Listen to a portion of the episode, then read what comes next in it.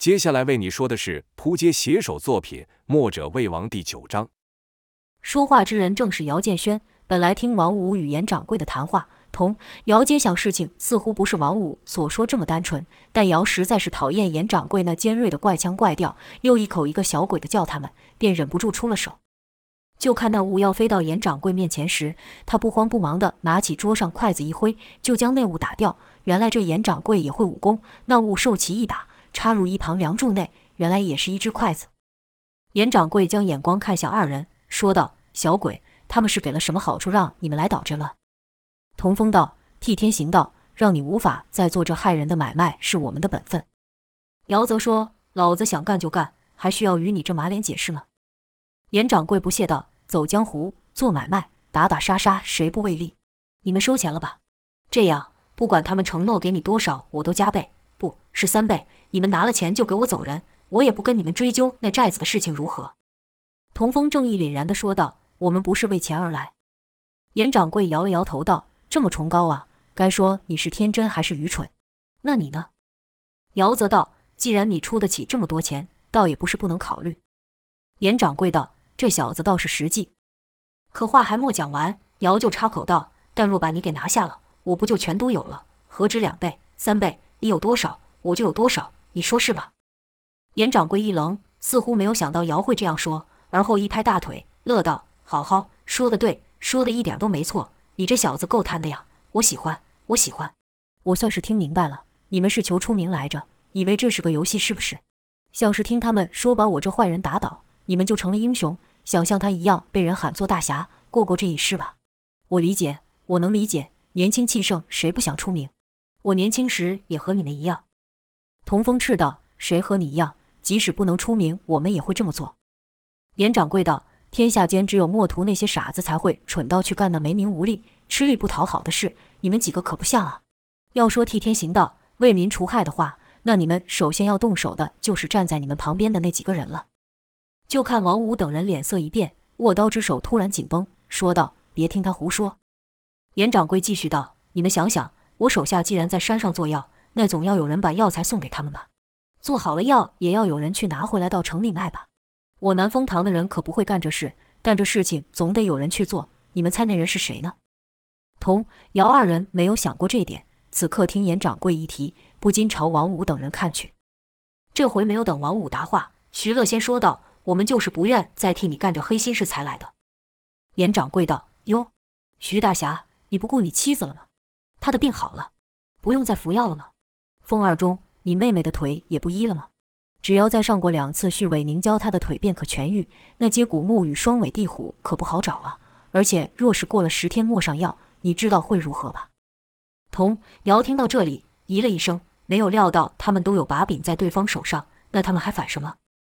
严掌柜又对王五说：“王五啊，你是不是忘记了无忧丸这药当初可是在治你儿子的怪病时意外发现的药方？若不是这药，你儿子不知寻死几百回了。”王五凄然道：“你不要再想用他来控制我，他活着也像死了，一断药便疯狂的自残。我恨我自己没有早点下手，让受了这么多罪。”严掌柜道：“啧啧，虎毒尚不食子，莫想到你比老虎还狠心，我算是看走了眼。”王五并不回话，似是默认了。严掌柜便朝其他几人看去，其他人也是一样的神色。严掌柜最后将眼神落在风二中上，说道：“你的妹妹再过一段时日就能有大好人生。”你怎么狠心剥夺了他享受人生的权利？为了什么呢？就为了你突如其来的良心发现呢？你这良心可是用你妹妹的未来换来的，你这样做还能说是良心吗？童风不可置信地说：“你们、你们，他说的是真的吗？”眼看风二中与徐乐被说的都有些心虚，持兵刃的手是微微垂下。严掌柜不屑地看着王五，似嘲笑，四清室。王五是再也熟悉不过这眼神。每次他说不想再替严掌柜办事时，都是被这样眼神看着，好似严掌柜已经牢牢掌控住他的人生一样。王五喝道：“还听他废话什么？当初下手时，我们就没退路了。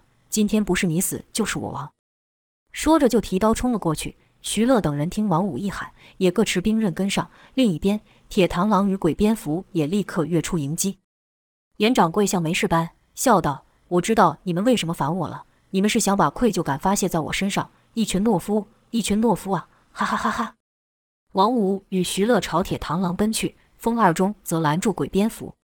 童风正想要前去帮助，被姚给拉住。姚低声说道：“别急，再等等。这些人也没有对我们说实话，看来里面还有许多故事。”铁螳螂的镰刀以刁钻取胜，可王五与徐乐皆是大刀大挥，铁螳螂的兵刃短小，一时近不了身。王五刀锋所至，铁螳螂不敢以单刀接之，只得使两刀夹过，如此就给了徐乐空档。徐乐立刻横刀砍去，铁螳螂急抽刀回挡，可徐乐和王五的劲力都不轻，铁螳螂敌不住，被砍退了去。另一边，鬼蝙蝠的快腿是近了身，但风二中却不使他擅长的剑，从腰间抽出一对镰刀，待鬼蝙蝠腿一到，便快速朝他腿勾去。如此，任鬼蝙蝠腿再快，又怎及他以静制动、以守待攻的打法？刚交上手，王五这边就压制住铁螳螂二人，足见王五等人早就将对方的招式摸透，且练好了克敌之法。严掌柜见此情况，仍是老神在在的说道：“不错嘛。”看来你们未了今日是下过苦功了。铁螳螂与鬼蝙蝠有伤在身，只是服用了大力丸勉强支撑。没多久，铁螳螂就被王五震掉了兵刃，鬼蝙蝠双脚也渗出了血。王五偷眼看了看严掌柜，提防他身后的莽黑牛出手，却看莽黑牛无出手之意，似乎毫不在乎铁螳螂二人。王五喝道：“你真以为我们不敢下手了？”说罢，一脚踢倒铁螳螂，跟着上前一踩，刀就抵在了铁螳螂的颈上。严掌柜此时终于站起来，但不是要出手，而是拍手。严掌柜道：“好，好啊，你下手吧。他死了，另一人也活不了。”随着拍手声落，一名年轻女子被带了上来。就看那女的走路一跛一跛，似还不太习惯。那女子正是风二中的妹妹风依萍。风二中惊喊道：“你怎么会在这里？”严掌柜道：“我可不像你，为了一己之私，去牺牲了他的大好人生。”王五与徐乐同看向风二中，王五问道：“他怎么会还活着？”风二中低声道：“他的情况与你们不同。”而后风二中对风一平问道：“我不是让你走了，怎么怎么又落到了他们的手里？”风依萍也奇怪，说道：“他们不是你派来接我的吗？”严掌柜听到此事，哈哈大笑，而后道：“你们真以为你们的那些小动作我不知道吗？这个龙城上至县长。”下至行脚的车夫，哪个家里不生病？哪个家里没有我南风堂的病人？你妹妹的腿我治好了一半，另一半就如何？就看你的表现了。风二中不知所措地看了看王五，又看了看风依萍，就见带他上来的人故意晃着匕首。严掌柜哪有时间让风二中思考，喝道：“风二中，我要你拿下王五、徐乐。”徐乐道：“风兄，我们不能再被他控制了。”王五没有说话，只是对着风二中摇头。示意不要再被那姓严的给玩弄了。正当风二中犹豫该向哪方出手时，童风忍不住了，是气得紧握双拳，说道：“师兄，这姓严的太卑鄙了。”姚道：“行啊，要上我陪你，我两兄弟一条心。”童风立刻窜了出去，姚同时也将手上的筷子射向胁迫风依萍的人。童风体内不知哪生来的力量。速度较平常快出许多，眨眼功夫就到风依萍跟前。姚射出的筷子还没打到人，童风的拳头已经重重击在那人脸上，那人根本不及反应就被打飞出去。这速度，这力量，比莽黑牛的崩拳还要厉害。姚看得也有些傻住，心想：这是师弟的乾坤镜吗？什么时候变得这么厉害？吃惊的岂止是他，童风的功夫远超过莽黑牛所述，连严掌柜也动了容。打退那人后。童风就朝严掌柜奔来，严掌柜急叫道：“还不动手！”就看刚才一直未动的莽黑牛出手了，可不是对童风，而是抱起严掌柜朝窗外跳了下去。这一下把童风等人都给看呆了。姚也道：“这这是什么情况？”童风那突如其来的劲也泄了下去，和姚一起走到楼边往下看，下面的路人也被吓到，空出一个圈子，议论道：“这人不是严掌柜吗？这怎么了？发生什么事了？”严掌柜好像是被人给摔出来的。严掌柜旁边那人是谁呀？看起来很凶的样子，不像是好人。看起来像是莽黑牛将严掌柜推下楼，其实是以他的身体护住了严掌柜。就看莽黑牛摇摇晃晃爬起，严掌柜大叫道：“救命！救命啊！我知道错了。”莽黑牛吼道：“现在才认错太晚了，你多管闲事，妨碍王大人无忧丸的生意，几条命都不够你赔。”光看莽黑牛那样子。路人心里就认定他是坏人，现在听其言，就更加相信了。人们开始议论道：“王大人，哪个王大人？莫非他说的是我们县大人王五吗？胡说，王大人怎么会和这种人有关系呢？群众是半信半疑，光凭莽黑牛一人之言还无法使人信服。但没关系，这一点严掌柜也料到了。南风堂内的伙计、大夫这时全都跑了出来，乱哄哄的大喊大闹道：“杀人了！王大人带了好多人在楼上杀人了！”莽黑牛也喊道：“嘿嘿，楼上都是我寨中的兄弟，你们敢坏我王大人之事，就该知道有今天这下场。”有人抬头上看，这时王五、童风等人正好也在朝楼下看，便道：“王大人，还真是王大人。”又有人道：“他手上怎么拿着刀啊？”莽黑牛也朝上喊道：“老大，该如何料理这人？是痛快杀了，还是带回去慢慢折磨？这城是你的，你说了算。”严掌柜也跟着求饶道：“王大人，看在我俩平时关系还算不错上，饶了我吧。我发誓不敢再阻止你卖那无忧丸了。”王五这才知道，严掌柜早就设好了圈套，等自己往里面跳。王五是既恨又懊悔，那模样更是吓人。现在要动手已是不可能了，只得说了声“走”，跃到房上跑了去。童风问姚道：“我们也走吗？”姚道：“被摆了一道呢，现在我们反而成坏人了，不走也不行了，只得随王五等人离去。风二中也扶起妹妹逃走。莽黑牛见王五等人走了，还对严掌柜喊道：“破掌柜！”再敢管闲事，下次王大人可不会这么简单就放过你。今日只是个警告，我们还会再来的。说完，站起身，一挥拳将一旁路人打倒一片，骂道：“都给老子滚开了！”一般人哪受得了莽黑牛的拳头？当时是叫声四起，莽黑牛就这样一路乱打出了去。待看不到人时，严掌柜才狼狈爬起，招呼伙计道：“快快，把受伤的人都抬进去。乡亲们别怕，有我们在。”看着王五等人的背影。严掌柜心中暗笑：“你小子的一切都是我给的，心里想什么我会不知道？想跟我斗，还早一百年呢。”王五都还没碰到严掌柜一根毛发，就败了去，这场风波也就过了。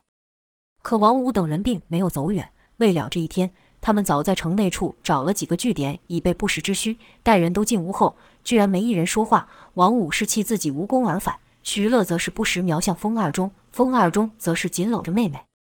终于，徐乐忍不住发难，突然抽刀道：“风二中，今日之事都怪你。”风二中道：“你说这话是什么意思？”徐乐道：“那日我们约好各自下手，以示决心，你干了吗？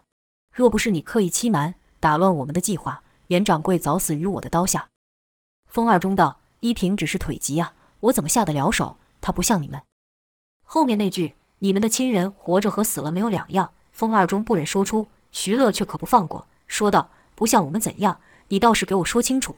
我妻子死了，你妹子倒是治好了脚伤，这恐怕有点不太公平吧？说着，是刀指风二中。风二中为护其妹，也抽剑而出。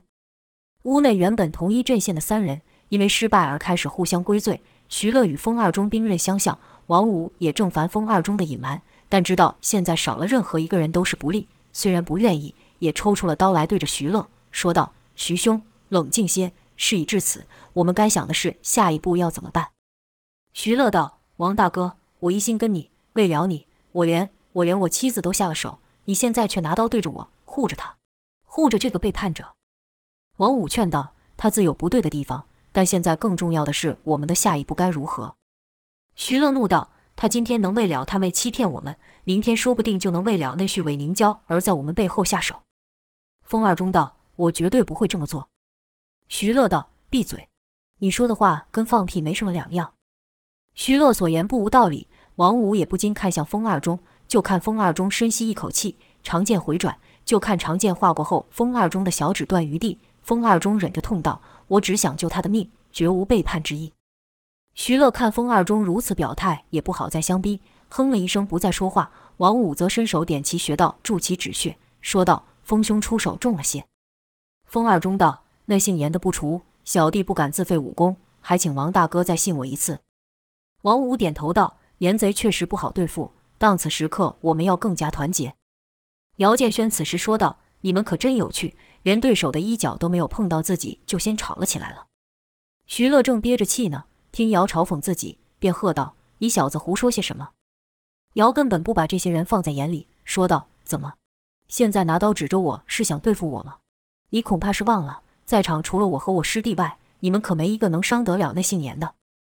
三人知道姚所言非虚，当时童风所展现的力量，三人确实无人能及。王五可不愿得罪这两个生力军，赶忙按下徐乐的手，陪道：“徐兄说话是冲了些，两位小侠可别见怪。”这几人吵了老半天，童风只是看着风一平的腿，听他们提到了自己，便开口问道：“那旭尾凝胶是什么东西？”风二中道：“旭尾凝胶乃去腐生肌的奇药，一平本来是无法站起的，现在能如此，都是那药的功效。”童风又问：“那人说十天不上第二次药会如何？”风二中道：“这续尾凝胶本身虽无毒性，但要能让死肉重新生长，必然需要极大的刺激。若十天之内没再上药，则新生之肉就会变得腐败，而且患者会痛苦无比。”听到此，风一平不禁害怕叫了出来，不由自主地摸着自己的腿，生怕他们下一秒就会融化盘。童风问：“那人说只要再上两次药就会痊愈，是真的吗？”风二中道：“确实如此。”姚站起身来说道：“那我们还等什么？快点救人抢药啊！”王五道：“别急，南风堂现在肯定是戒备森严，我们就这样杀过去，恐怕连他人都见不到。”姚说道：“那怎么办？就这样等着时间一天一天过去吗？”王五道：“那倒不是，每年的这个时候，姓严的总会神神秘秘的出城一趟。”此话一出，风二中与徐乐似乎也颇惊讶。王五莫和他们提过此事，徐乐就问道：“他去哪？”王五续道：“这往北约莫两天的路程有一山谷。”徐又问：“那里面有什么？”王五道：“我也不知道，他从不带上我。”姚问道：“那你怎么知道的？”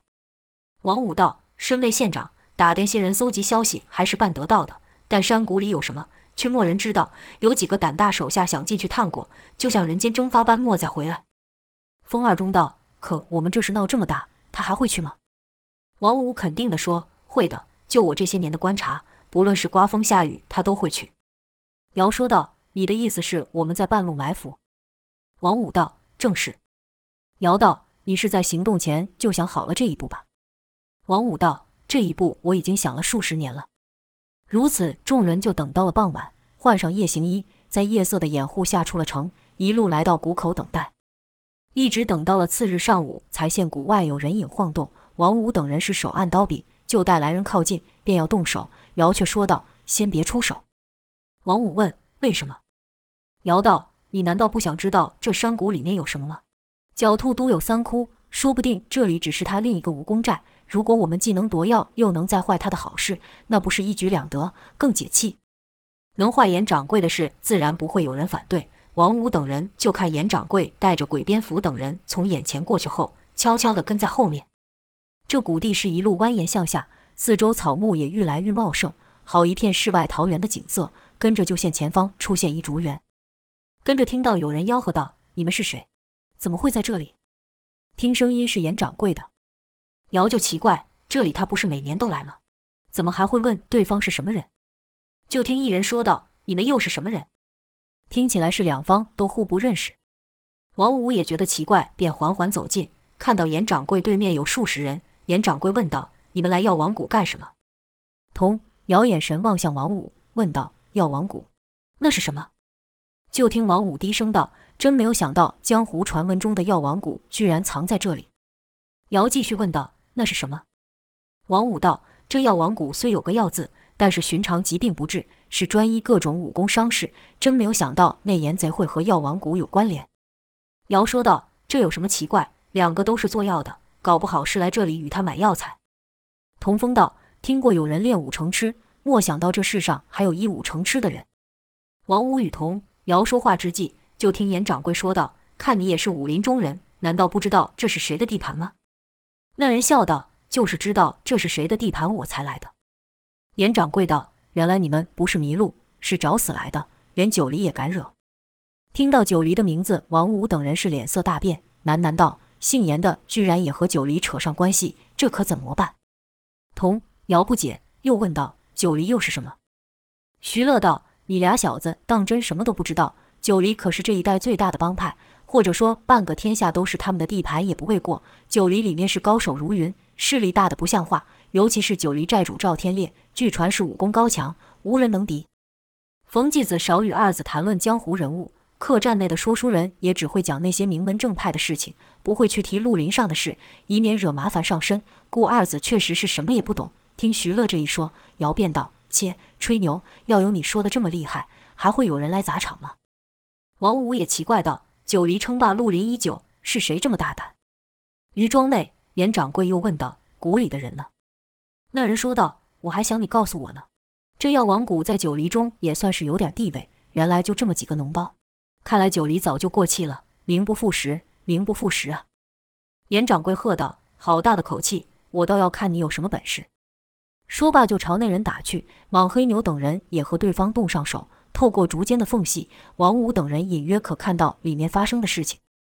姚说道：“这倒干脆，说没两句就打起来。”就看严掌柜挥起虎头大刀，霸道劈去，招式简单，但速度极快。除了王五外，其他人都感到惊讶。没有料到严掌柜的武功这么厉害，对手在刀要劈到时，一抬手将刀给咬住，使的是一对半月形兵器。就看严掌柜奋力想将刀拔出，可试了几次都无法挣脱。那人笑道：“就你这两下，正好坐实了我刚才所说的话。”严掌柜见兵器受制，就立刻变招，一张口，一声猛喝，乃绝技虎啸。那人防得住兵器，却防不住声音。而这虎啸纯以内劲伤人耳膜，就看那人头稍微晃动，夹刀的手就松了些。严掌柜趁机将刀一翻，脱离对手古怪的兵刃，跟着就一连劈出五刀。这五刀出手极快，有如五个人同时挥刀砍来一般，且是专攻向对手头颈部位，甚是凶狠。就看那人举起半月形兵器，是连晃了五下，将严掌柜的刀招都架了开。五刀过去，那人倏的一个近身。两手一个交叉，朝严掌柜的胸口划下。严掌柜赶忙将刀往下压，堪堪挡下了开膛的杀招。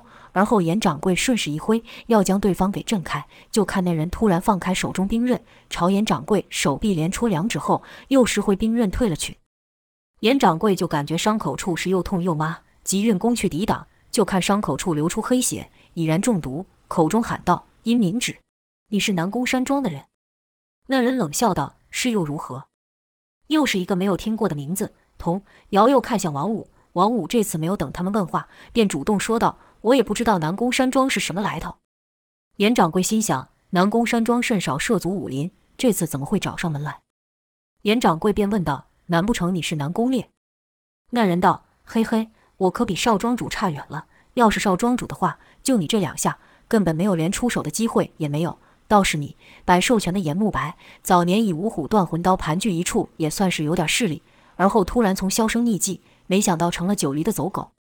既然被人揭了底，严掌柜是大方承认，说道：“你知道的倒是不少，不错，我便是严慕白。”那人又道：“告诉你吧，九黎这靠山再过不久就要倒了，给你个机会，投靠我们吧。”严慕白问道：“哈哈，笑死！凭你们南宫山庄就想挑了九黎？”那人道。想你还不知道吧？这个药王谷只是个开头，还有不少九黎的据点也被我们给挑了。赵天烈这块招牌早就不好使了。严慕白点了点头，似乎在思索对方的话，而后道：“这药王谷确实也欺我许久，苦于其人多势大，我是敢怒不敢言。”那人见严掌柜态度软了下来，便道：“不错，不错，识时务者为俊杰。”严慕白问道：“但我还有一事担忧。”那人说道：“有什么话就直说吧。”严慕白道：“我这人天生胆子小。俗话说‘百足之虫，死而不僵’。那九黎毕竟占据江湖多年，我今日背叛他们，你们可有能力保护我身家安全吗？我连你是什么人都还不知道。”那人道：“好，这问题很实际。我是南宫山庄的宋旭，我南宫山庄为重振百年前的威名，所以要拿下九黎于江湖上立威。九黎的势力虽然大，但我们这边的阵仗也不小。”严慕白摇摇头，说道：“能与九黎抗衡的势力。”还未听说过，宋旭道：“你会知道的。待你归顺之后。”严慕白看了看周围，药王谷的人是死的死，伤的伤，鬼蝙蝠等三人还在与对手缠斗，且渐渐弱于下风。看来对方一行人武功都不差。仰天长叹一声后道：“叫你的人住手吧。”宋旭就吹了一个响亮的口哨，让手下暂且停手。严慕白缓缓靠近宋旭，说道：“看来这江湖也是时候清理一下了。”宋旭笑道。没错，是时候换人做头了。严慕白一副不甘愿的样子，低着头，驼着背，如丧家之犬般的走向宋旭。到二人相距一步时，严慕白突然以虎啸之功大吼道：“要我帮你们做事，做梦去吧！”跟着是撩刀而起，踢宋旭下阴要害。宋旭怒道：“找死！敬酒不吃，吃罚酒。”就看宋旭双手一架，又以手上古怪的冰刃咬住严慕白的大刀。这次换严慕白弃刀冲向对方，是拳借身力，身借拳力，猛击而出。砰的一声闷响，宋旭被严慕白的拳给震退，连手中兵器都脱了手，和严的大刀同时落于地上。现严慕白使这拳，姚建轩是差点叫了出来，因为严慕白使的正是莽黑牛的一字崩拳。宋旭吃了亏，怒道：“好一条忠心的老狗，给你活路不走！”现在想死也难了，动手把他们都给我杀了！说着，伸指与严慕白相斗。就看严慕白一拳过后，是立刻近身，缩手如钩，要钳对方脖梗要害。这次换成了螳螂拳，只是这螳螂拳在严慕白使来更显老练。宋旭是直接一指戳去，严慕白似颇惧对方指力，急忙变招，一矮身攻向对方下盘。外边众人除王五外，都是第一次看严慕白出手。原本以为他所倚靠的就是莽黑牛等人，莫曾想莽黑牛等人的功夫原来是严慕白所传授的。